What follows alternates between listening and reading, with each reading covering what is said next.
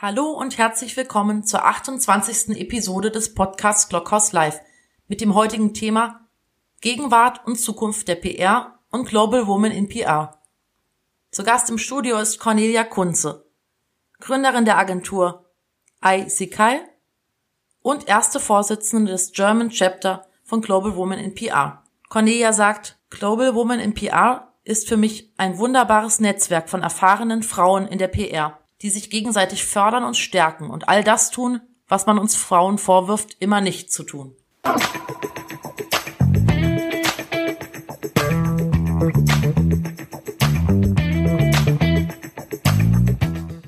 Hallo Eckhard, ich freue mich hier zu sein. Schön, dass du da bist. Nice to have you. Ja, danke, danke. Ich möchte sprechen über dich und deine Karriere, über die Gegenwart und die Zukunft von PR, die Gegenwart und die Zukunft von Agenturen und dein Engagement für Women in PR. Die schlechte Nachricht, wir haben nicht bis morgen früh Zeit. Womit willst du anfangen? Lass uns mit dir anfangen. Warum geht jemand, der so Karriere bei Edelmann macht, da weg? Du hast, warst äh, Chefin für den asiatischen Bereich. Du warst auch in Asien, wenn ich das richtig weiß. Du hast für New York gearbeitet. Das liest sich alles nach Bilderbuch. Warum lässt man das los? Was, was ist passiert? Also alles zu seiner Zeit. Okay. Ich habe das, äh, ich bin, habe jetzt etwa 30 Jahre Berufserfahrung, war acht Jahre auf Unternehmensseite, bin dann in die Agentur gewechselt und war fast 20 Jahre bei Edelmann und äh, als ich 2012 aus Deutschland weggegangen bin und nach Indien umgezogen bin, da hatte ich schon das Gefühl, dass das war toll und aufregend, ist eine super Agentur, aber ich muss jetzt einfach mal was anderes machen. Und dann nach äh, und dann nach weiteren sieben Jahren, 2017 und weiteren fünf Jahren, äh, hatte ich wieder das Gefühl, äh, es muss noch was mehr geben. Ich muss noch was anderes machen. Was heißt mehr ist vielleicht das falsche Wort, aber ich ähm, möchte vielleicht noch mal zurück, einen Schritt zurückgehen mhm. und mich weniger mit Management beschäftigen und äh, weniger skalieren, mhm. äh, sondern äh, beraten. Das ist mein anderes Hobby. Ja, ich mag, mag gerne Operations, ich mag gerne Agenturen leiten, aber ich mag auch gern beraten und inhaltlich arbeiten und habe deswegen mich entschlossen, mein eigenes Unternehmen zu gründen. Das habe ich 2000, Anfang 2018 gemacht. Äh, wie läuft's? Ich frage mal so plump. Ja, ja gut, ja, ja, läuft gut. Und äh, ich war erst Anfang des Jahres, äh, im März waren wir äh, so ein bisschen schockiert über Corona, wie viele. Also wir, mein Geschäftspartner und ich und äh, mussten uns mal so vier Wochen zurücksetzen und gucken, was passiert jetzt hier überhaupt und wie sollen wir das als virtuelle Beratungsgesellschaft, die keinen riesen Marketingapparat hinter sich haben, äh, schaffen. Ja, und dann ging es so nach sechs, acht Wochen einfach wieder los und äh, es läuft gut. Wir haben äh, wir haben inzwischen unser eigenes Netzwerk gegründet, alles ohne Angestellte. Ich möchte keine Angestellten haben. Äh, wir sind 20 Kollegen weltweit, die alle ähnlich viel Erfahrung haben wie wir, von Los Angeles bis Jakarta und Sydney. Und äh, diese, diese Krise nutzt uns insofern, weil wir virtuell alle durch Videokonferenzen verbunden sind und weil sich jeder dran gewöhnt hat, dass das so gehen kann und weil das auf einmal gar kein Nachteil mehr zu sein scheint und niemand mehr so verrückt ist, äh, wie wir früher eigentlich für ein Meeting mal eben nach Mumbai zu fliegen. Ja, das, das wird man auch in Zukunft, glaube ich, nicht mehr machen. Okay, da höre ich auch raus, du, der Sprung war, hat, war das Richtige für dich zur richtigen Zeit den richtigen Schritt gemacht. Stimmt das? Ja, ich bin ja. total begeistert. Ich gehe jeden Morgen in mein Büro, also von mhm. meiner Kantine, meine Küche, in mhm. mein Büro, mein Homeoffice. Und heute habe ich noch zu meinem Mann gesagt, äh, ich glaube, ich kann mir gar nicht vorstellen, dass es jemanden gibt, der so viel Spaß an der Arbeit hat wie ich. Okay. Von der riesigen Agentur, die man ja auch wahrnimmt, als so die Agentur der, der die mit Sicherheit den Begriff Outsourcing im PR, so den Begriff Generalunternehmerschaft macht, äh, zu einem spezialisierten Netzwerk. Ist das auch was, wo du so ein bisschen die, die Zukunft verändert sich dahingehend gerade PR? Haben wir die Situation, dass wir eine Insourcing-Welle haben oder haben wir die Situation, dass die, die großen Agenturen oder die, die 360-Grad-Agenturen, war so vor ein paar Jahren der Modebegriff, mm. dass das nicht mehr so ganz dem PR-Stand der Dinge entspricht nach deiner Erfahrung? Ich glaube, wir haben schon einen Trend zum Insourcing. Das kommt ein bisschen darauf an, über welches Land wir reden. In Deutschland haben wir ganz bestimmten Trend zum Insourcing. Also Kundenorganisationen, Kommunikationsabteilungen stellen sich immer besser auf und wollen auch ihren eigenen Mitarbeitenden bieten, dass sie die Sachen, die wirklich Spaß machen, die früher vielleicht in der Agentur gemacht wurden, dass sie die in-house machen können. Mhm. Den Trend gibt sicherlich und dann gibt es einen Trend zur Spezialisierung. Mhm. Der macht es wiederum sowohl Agenturen als auch Unternehmen schwer, das alles immer vorrätig zu halten, die ganzen Spezialisten. Und dann gibt es Spitzen, wo man sie braucht und andere Zeiträume, wo man sie nicht braucht. Und daneben steht eben der Trend, dass es so viel kleine Spezialagenturen und so viel mehr Freie gibt und dass das ganze System unheimlich transparent geworden ist. Mhm. Also kann ich pick and choose äh, mir je nach Projekt und Aufgabe und, und, und Scope die Leute zusammenfügen zu einem idealen Team für gerade diese Aufgabe. Und das wiederum machen wir uns zunutze, weil wir sind so eine Art Generalunternehmer ohne Angestellte mhm. und äh, bieten das, was in dem Moment gerade gebraucht wird, und zwar sehr spezialisiert. Einmal auf die Geografie, aber auch spezialisiert im Hinblick auf das Craft. Okay lass mal auf deine, deine ersten Aussagen. Du siehst schon so einen Trend zum Insourcing, die schönen Sachen, die neuen Sachen, dass das auch wieder eigene Mitarbeiterinnen und Mitarbeiter machen. Mhm. Ist damit so dieser, dieser Trend der, der Neues ausprobieren, Learning by Doing, experimentieren statt Lastenhefte schreiben. Denkst du, dass es in, in PR jetzt angekommen? Also ist das so, dass kann man, kann man sagen, das ist auch so der, der Punkt, die, die, die Klagezeit über die böse, sich schnell entwickelnde Technologie ist vorbei. Jetzt wird wirklich gemacht und ausprobiert. Ist das ein Trend, der mit diesem Insourcing das Unternehmen auch, auch verändert? Ich tue mich ganz schwer, irgendwas auf einen Punkt zu bringen oder zu verallgemeinern. Ich mhm. glaube, es gibt einen Teil der Unternehmen und einen Teil der Agenturen, die in diese Richtung gehen und das ist toll für die und das ist richtig. Mhm. Dann gibt es einen anderen Teil, die daran festhalten, dass jeder ein Generalist sein will, darf, muss, äh, weil das so schön war. Mhm. Und, und dann, oder vielleicht auch, weil sie nicht sich spezialisiert haben und jetzt finden, die Zeit ist vorbei. Und dann gibt es einen dritten Teil, die total auf Spezialexpertise gehen und die Dinge machen, in denen sie am besten sind. Und das existiert alles nebeneinander.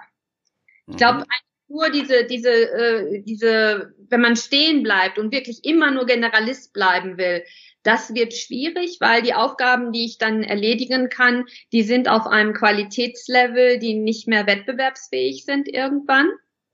Und, äh, und dann rutsche ich in eine Preiskategorie ab, äh, die vielleicht nicht mehr meine monatlichen Rechnungen bezahlt. Mhm. Nee, ich möchte dich gerne ein bisschen, bisschen mehr in so eine, in, in die Situation, wohin soll es sich denn entwickeln, in die, in die Aussage bekommen. Wenn ich hergehe und sage, ich habe als, ich bin B2B-Unternehmen, großer Mittelstand und ich stehe an der Entscheidung, das Budget für nächstes Jahr festzulegen. Und entweder kann ich meine eigene, mein eigenes Team, meine festangestellten Mitarbeiterinnen und Mitarbeiter aufstocken oder mein, mein Budget für die Agentur aufstocken. Kannst du da hergehen und sagen, du würdest heute Folgendes empfehlen, was vor ein paar Jahren noch nicht war? Also was ist so die, die Veränderung, wo du mit deiner Erfahrung auch sagen kannst, das ist mhm. jetzt der, die richtige Entscheidung? So, und jetzt verallgemeiner ich mal, wenn ich ein B2B-Mittelständler wäre, dann würde ich erstmal mein Kommunikationsbudget überhaupt aufstocken. Dann würde ich erstmal feststellen, dass ich in der Vergangenheit äh, viel zu wenig da ausgegeben habe und deswegen viel zu wenig die neuen Chancen nutzen konnte, die mir diese Disziplin mh, mm, Earned Communications, PR überhaupt bietet. So, dann würde ich als zweites Marketing und Communications zusammenlegen. und die Kommunikatoren bitten, mir auch bei der Absatzförderung oder bei der Lead Generation zu helfen. Und dann würde ich mir ähm, Menschen reinholen, die ich vernünftig bezahle und nicht sagen, ich will einen haben, der auf dem mittleren Level ein super Spezialist ist. Also ich würde die Gehälter für die Menschen ein bisschen nach oben schieben mhm. und sagen, für ganz spezielle Aufgaben oder meinetwegen auch für so eine sehr übergreifende internationale Beratung hole ich mir in Spitzenberater rein und den Rest mache ich selbst. Aber der Spitzenberater hat mehr eine Coaching-Funktion und keine Generalunternehmer-Fulfillment-Funktion in dem Setup dann, oder was? Ja. Also ich würde sagen, der hat mehr eine Coaching-Funktion. Der kann manchmal, ist das ja auch ein bisschen schwierig mit dem Einkauf von Dienstleistungen, dann sage ich, äh, so wird uns es manchmal gesagt, ach bitte liefer uns doch nochmal Copywriting und Design mit. Ich kann dafür nicht schon wieder einen neuen Vendor anlegen. So, ja. Mhm. Aber ähm, grundsätzlich würde ich sagen, ja. Also wenn ich Commodities habe, Dinge, die immer wiederkehren, dann habe ich ja eine verlässliche Planung im Unternehmen und kann die Leute mir reinholen. Mhm. So, dass Kampagnen sind und die eine hohe Kreativität erfordern oder weltweit sind, so dass ich die Ressourcen gar nicht habe, dann hole ich mir einen rein. Okay. Hut ab in der Nachbetrachtung der Spruch, ich würde zuerst mal Marketing und PR zusammenlegen das ist mal ein klares Statement. Ich denke, da werden eine Menge Menschen äh, ja, sich genauso freuen wie ich, dass du das mit aller deiner Erfahrung, mit dieser, mit dieser Klarheit sagst, dass wir hergehen und sagen, wir müssen Kommunikation ganzheitlich denken. Äh, ja, you made my day, schon jetzt. Äh, die, das ganze Thema, du hast eben gesagt, so die, die Möglichkeiten auch von, von Earned Content mal vernünftig zu nutzen, war, glaube ich, deine, deine Wortwahl ähm, höre ich daraus, dass das heute noch zu wenig genutzt wird, dass da äh, Potenzial mehr möglich ist aus der, aus der Sicht, was Unternehmen bewegen können? Erstmal glaube ich, dass ähm, es fängt damit an, dass dieses Wort PR, also in den 30 Jahren, wo ich in PR arbeite, und meinetwegen nenne ich es auch Kommunikation, äh, PR nicht richtig verstanden worden. Und ich habe jetzt mittlerweile das Gefühl, ich muss mich mal davon verabschieden, dass es überhaupt noch mal jemand richtig versteht. Wir haben so viele Jahre dagegen gekämpft und sind zu Kunden gegangen und haben gesagt, hey, äh, PR ist nicht Media Relations, sondern. Und dann kamen wir mit unserem integrierten Ansatz und dann kommen die und sagen, ja, aber seid ihr jetzt eine Kreativagentur oder was? Ja, ja also ich finde das überhaupt super clever, dass Werbeagenturen sich jetzt Kreativagenturen nennen und das für sich besetzt haben und was dann scheinbar ausschließen soll, dass PR-Agenturen nicht kreativ sind. Und das Gegenteil ist ja eigentlich der Fall. Die äh, machen nur teilweise ihre Ideen nicht groß genug, was daran liegt, dass sie nicht große Budgets kriegen und immer als das Stiefkind behandelt werden. Ja, aber ähm, äh, generell egal wie wir es jetzt nennen, ob wir uns jetzt Kommunikatoren nennen, integrierte Kommunikatoren oder Communications Marketers oder PR-Leute, ähm, die, die Möglichkeiten, die Earned bietet, sind immer noch unterschätzt, insbesondere bei deinem mittelständischen B2Bler da. Mhm. Äh, war, ich glaube auch, das spielt eine große Angst mit rein und so ein Widerstand, dieses unkontrollierbare, immer unkontrollierbarer werdende Instrument einzusetzen, ohne mit großen Risiken, ob die Wirksamkeit dann eintritt. Die Risiken habe ich bei, bei gebuchter Kommunikation auch, aber mindestens kann ich mich daran erfreuen, dass sie da läuft. Ja, mhm. dann kann ich sagen, ich habe ja meinen Job getan, wie es ankommt, ist egal. Okay, und ja. Ja, und und bei ähm, und Earned Communications bietet so viel mehr Möglichkeiten, tatsächliche Beziehungen, tatsächliches Frauen, äh, Vertrauen aufzubauen, tatsächlich Menschen zu handeln, zu bewegen. Und das äh, erfordert ein bisschen Erfahrung. Und die, die das nicht haben, die wollen das nicht. Okay, okay. Ich finde, PR ist, ich weiß, der Begriff ist völlig falsch besetzt und wird immer eigenständig in, interpretiert. Als Elon Musk gesagt hat, er redet nicht, mit der, mit, nicht mehr mit der, mit der Presse, hat man auch das PR genannt, weil PR und Presse hört sich auch gleich an. Mhm. Irgendein Freak hat das mal mit Öffentlichkeitsarbeit übersetzt, was ein Blödsinn. Aber den Begriff Public Relation, ich glaube, der trifft es ganz genau, um, um das es geht. Also ich bin da auf deiner Seite. Äh, ja. Ich, äh, ja, toller Begriff, falsch verstanden. Ja. Ähm, du hast jetzt viele Sachen gesagt, inklusive es fehlt auch Erfahrung. Ich bin ja, ich nenne mich auch selber ganz gerne Nerd. Ich weiß, du magst diesen Begriff Nerd nicht so sehr, aber fehlt es nicht auch so an digitalem Pioniergeist sehr häufig in dem Bereich der Kommunikation? Ja, ich finde, das hat sich echt verbessert. Okay. Ah, mh, mm, Pioniergeist. Also nee, finde ich irgendwie nicht. Ich finde, dass die, also die meisten PR-Agenturen digital investiert haben, dass man mhm. viele, viele, die früher Nerds waren. Mhm. Ich weiß noch, wir hatten damals vor vielen Jahren, da war ich Edelmann Deutschland-Chefin, da habe ich Wolfgang Lünenbürger Reidenbach eingestellt mhm. als unseren ersten Chief Blogging Officer. Das war echt seine Visitenkarte. Und da war damals äh, so das Gefühl, oh, wir sprechen jetzt mit Nerds, wir sprechen mit Bloggern, ja. Aber das hat sich, glaube ich, sehr verändert. Die großen Agenturen nutzen, glaube ich, die ganze Palette. Ja, meine Frage zielte eher auf die auf die Endkundenseite. Ich glaube, da ist noch noch viel, was du auch mit Earned Content gesagt hast, da ist so ein bisschen auch die die Sorge, wessen Geister rief ich, werde ich denn da rufen? Und ja. ich glaube, das passiert im Bereich der Digitalisierung auch. Also da da ist ja, ja so der Punkt, wo ich hergehe und sage, probiert's doch mal aus. Also egal, ob das jetzt eine Digitalfrage ist oder neuer Ausspielkanal ist oder was auch immer, da, da spreche ich von diesem Pioniergeist. Da bin ich bei dir. Das ist ganz schwierig.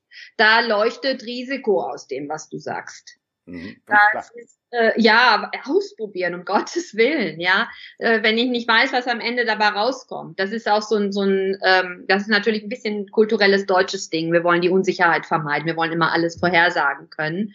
Mhm. Und äh, deswegen werden auch aus meiner Sicht die digitalen oder die, die earned, äh, die organic Channels, äh, genutzt für so eine Art äh, Werbeausspielkanal äh, da packe ich meine vorher sorgfältig geplanten Posts drauf.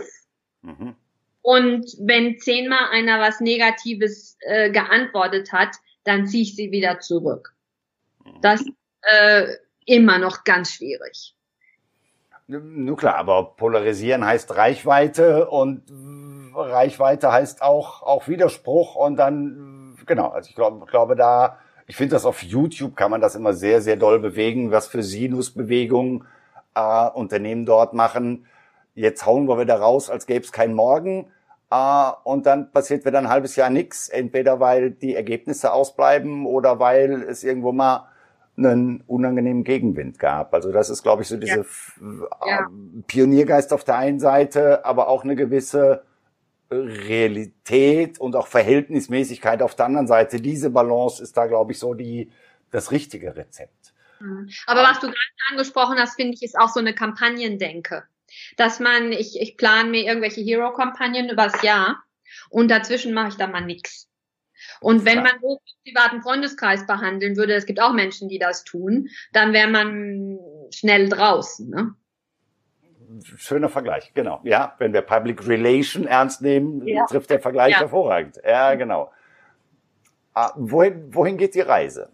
Also wo, du hast jetzt ganz viele Sachen gesagt, PR, Marketing zusammen. Ich glaube, wir haben Einigkeit darüber, PR und Marketing muss auch ein völlig neues Mandat im eigenen Unternehmen erarbeiten, äh, muss mehr, mehr Experimentierfreude haben, muss mehr mehr die, die Kernthemen wieder zurück ins Haus holen, muss die Wettbewerbsvorteile von Earned Content rausarbeiten. Wir können jetzt die Liste riesenlang schreiben, wir beide, warum wir unseren Beruf lieben, den wir den lieben.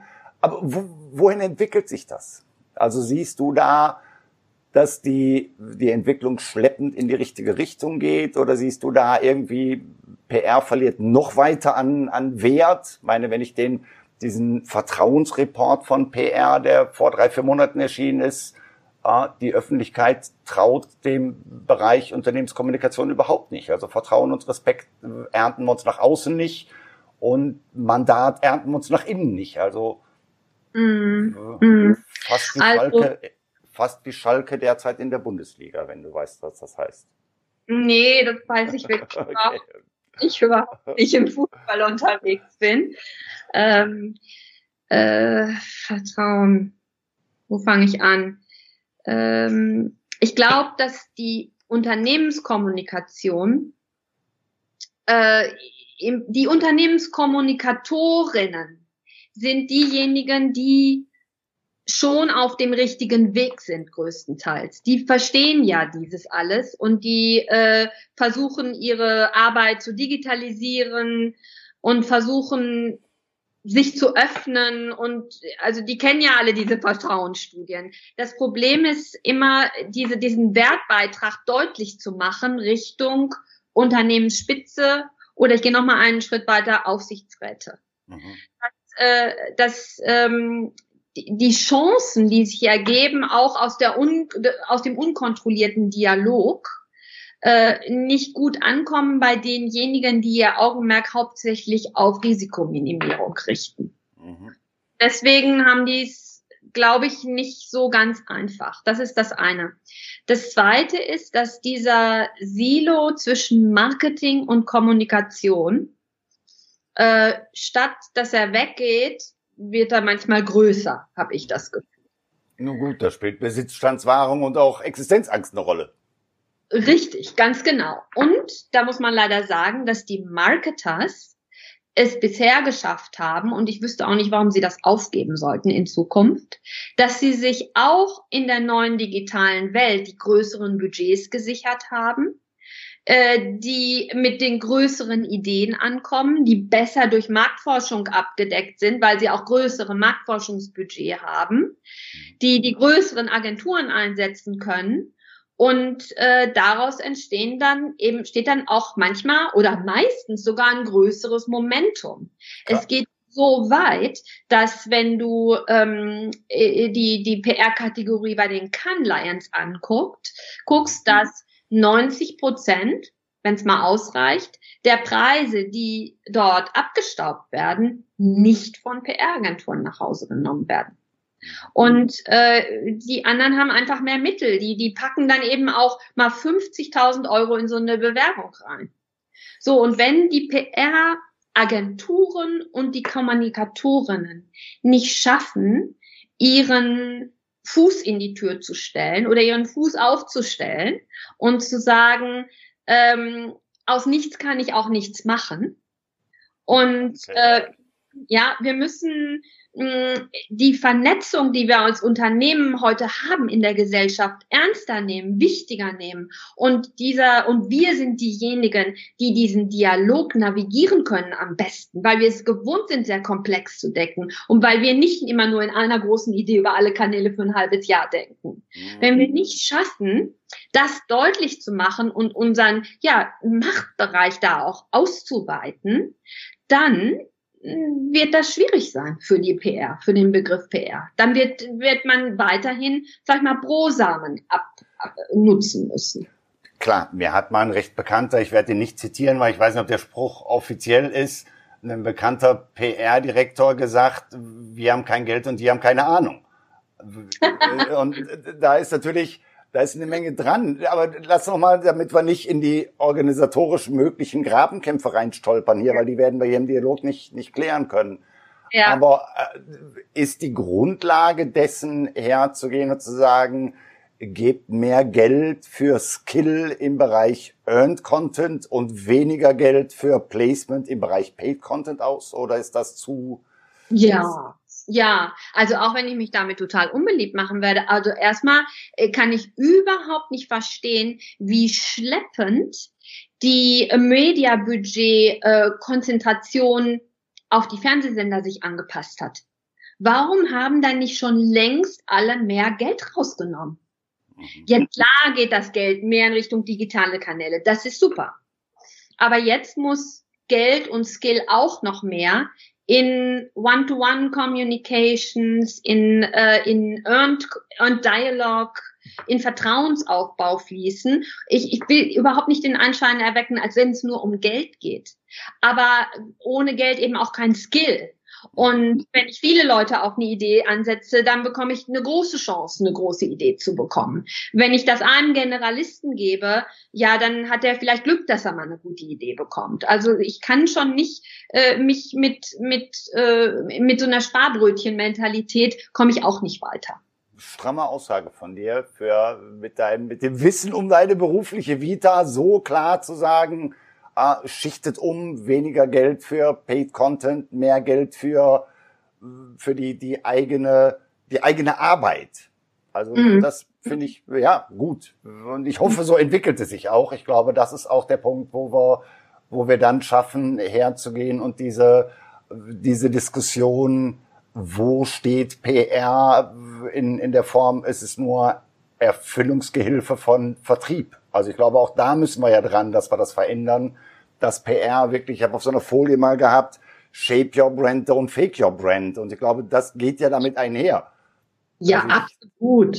Das haben wir doch hier, was du jetzt gerade sagst, diese ganze Purpose-Diskussion. Ja, ich bin, ich bin ja eine Purpose-Beraterin. Ich, ich finde ja Purpose super richtig, ja. Mhm. Aber Purpose ist nicht, dass ich äh, mir Haltung ausdenke, die zum Markenkern passt und Haltung fake und eine schöne Promotion mache dieses Jahr. Das ist Course-related Marketing. Fine. Ja, aber es ist nicht Haltung. Und äh, in diese Richtung äh, darf es überhaupt nicht gehen. Das wird auch abgestraft. Das reguliert sich von alleine am Markt. Okay. Cool. Du hast gerade gesagt, du möchtest das eher differenziert beantworten. Das sind doch klasse, klasse Aussagen. Mhm. Ähm, ein Punkt, den habe ich jetzt ein bisschen übersprungen in meinen Rückfragen.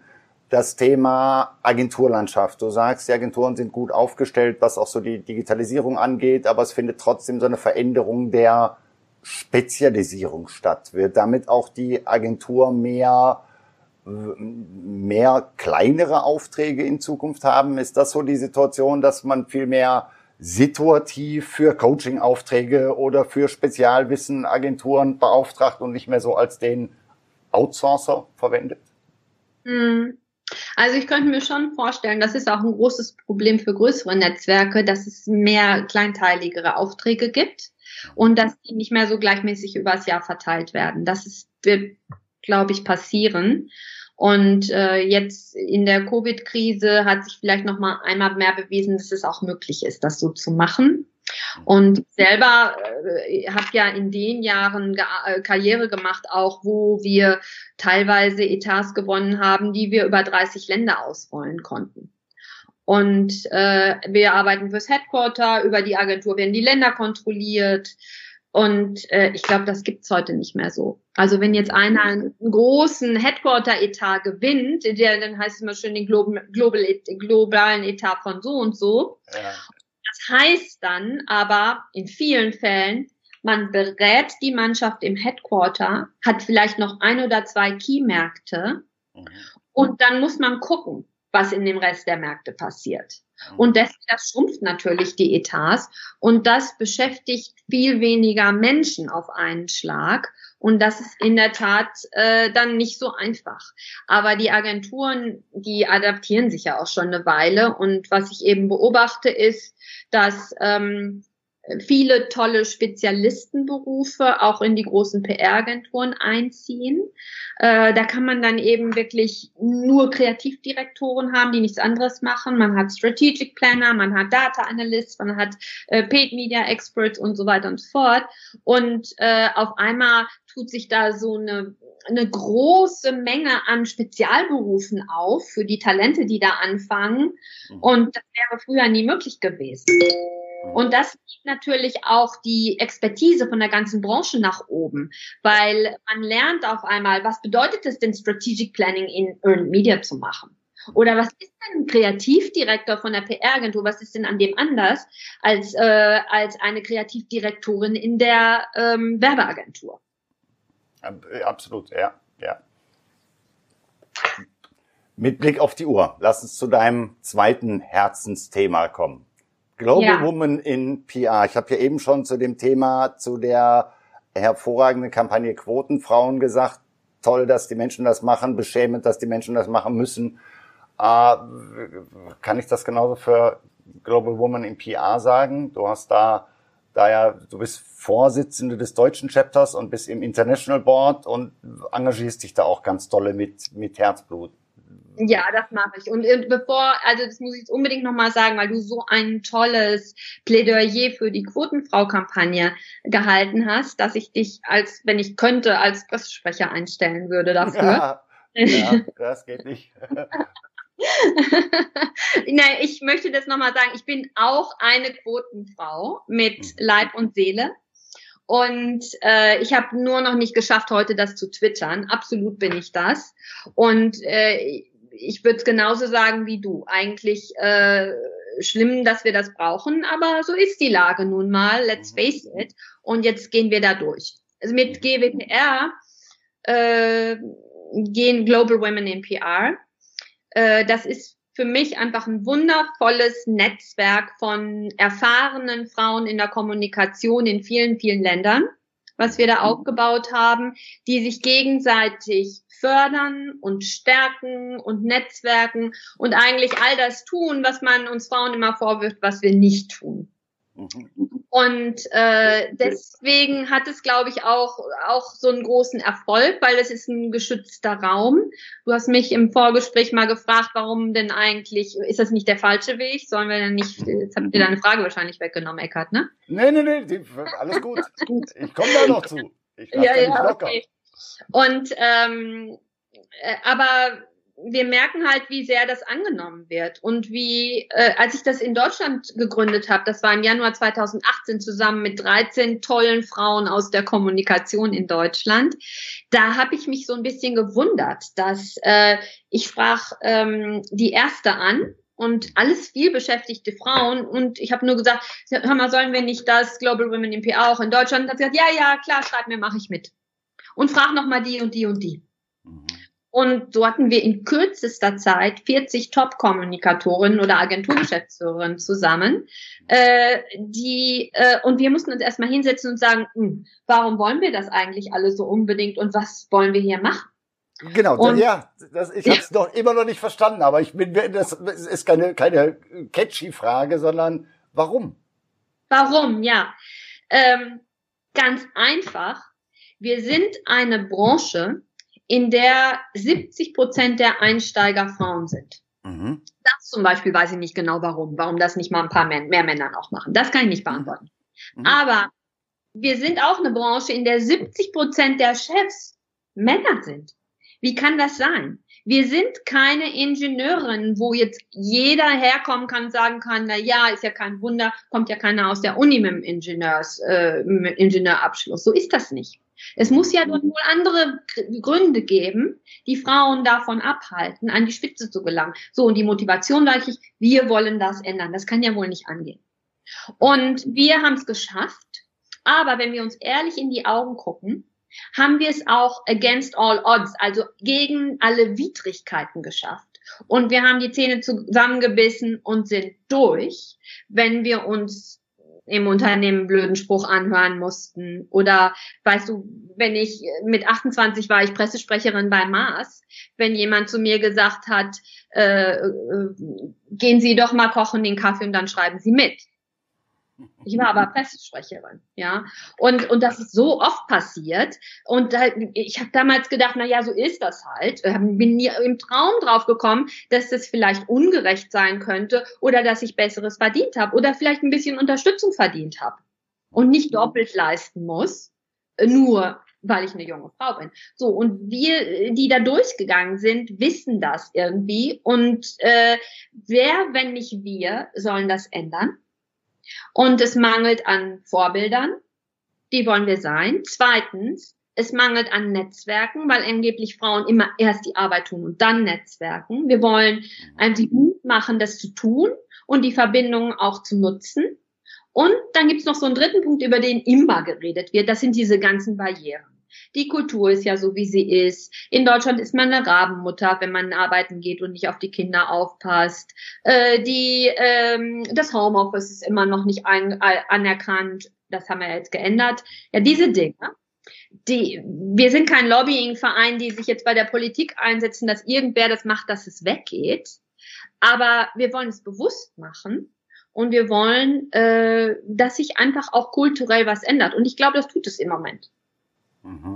Das, was du mir da gerade sagst, hört sich für mich wirklich an wie 1972. Und das ist für mich auch da, meine, wir alle haben irgendwie so den Horizont, den wir haben. Ich bin in der Softwarebranche groß geworden und ich kenne seit, seit ich Personalverantwortung habe, die Situation, was ist das für ein Riesenglück, wenn man eine Softwareentwicklerin gewinnen kann. Also von daher diese, diese Thematik, was du sagst, es gibt eine, es gibt wirklich diese Ressentiments, die Männer sind unter sich und machen Karriere. Die müssen doch Idioten sein. Also ich kann es nicht schöner beschreiben.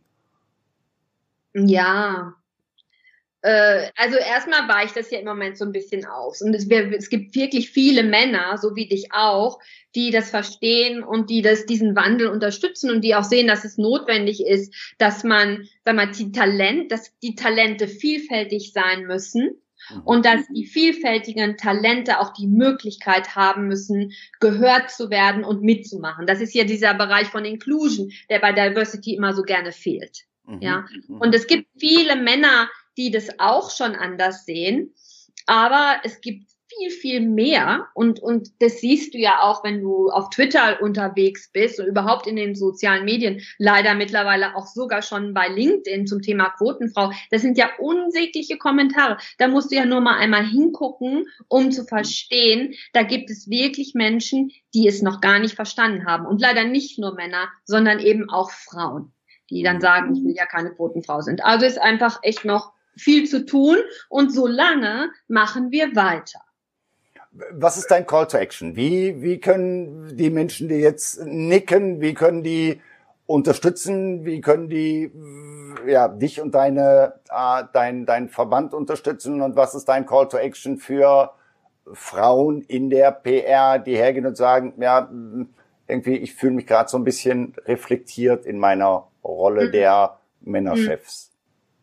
Also mein, erstmal mein Wunsch vielleicht an Unternehmen oder an Leaders in Unternehmen ist, ähm, dieses Thema ernst zu nehmen, zuzuhören, Frauen zuzuhören. Also wenn ich jetzt ein CEO an der Spitze bin und ich bin keine Frau, sondern ein Mann, mhm. äh, zu verstehen, dass das mein Thema ist. Mhm. Dafür kann ich keinen Diversity-Beauftragte oder Beauftragten irgendwo hinsetzen und im Übrigen geht es ja sowieso nicht nur um Frauen, aber wir reden jetzt gerade über Frauen, sondern insgesamt um Vielfalt, sondern das ist mein Thema. Und äh, einfach mal reflektieren, das wäre vielleicht, äh, das ist ein gut gemeinter Tipp. Äh, ich fordere hier gar nichts. Es ist wirklich ein gut gemeinter Tipp, weil das müssen die tun. Deswegen, äh, und spätestens jetzt die Quote, wenn die jetzt kommt, ähm, dann können die sich auch nicht hinstellen und sagen, oh, äh, jetzt habe ich gar keinen, den ich daraufhin befördern kann oder keine, ja, sondern ich muss viel früher anfangen. Ich muss das Thema durchdringen. Das tun die meisten nicht. Das ist der erste Tipp. Der zweite ist ähm, äh, ja darauf darauf aufbauend eben gleiche Bedingungen zu schaffen und dem Unternehmen eine Kultur der Inklusion zu verankern. Mhm. Ja, und das äh, Inklusion, Inklusion in jeder Hinsicht. Für Frauen selber, ich glaube, also ich kenne so viele Frauen, die sich da jetzt schon drum kümmern und die das Thema für sich entdeckt haben. Und ich würde einfach sagen, ähm, ergreift die Chancen, die es gibt, nehmt sie euch auch und äh, lauft nicht in die Falle, äh, dieser, die, die uns so antrainiert worden ist, wie dieses Thema, ich bin doch keine Quotenfrau. Ihr wollt doch wohl keine Quotenfrauen sein. Und dann steht man erstmal sprachlos da und äh, dann könnte am Anfang denken, ja, nee, das will ich tatsächlich nicht sein, eine Quotenfrau. Ich will ja für meine Leistung anerkannt sein. Mhm. Und äh, das muss, das muss man erstmal verstehen, wie man so eine, so eine Art PR-Spin auf den Leim gegangen ist über die letzten äh, 30, 40, 50 Jahre. Ähm, dass äh, Frauen, die kriegen einen Job, weil sie überproportional leisten, dann darf man den auch bekommen.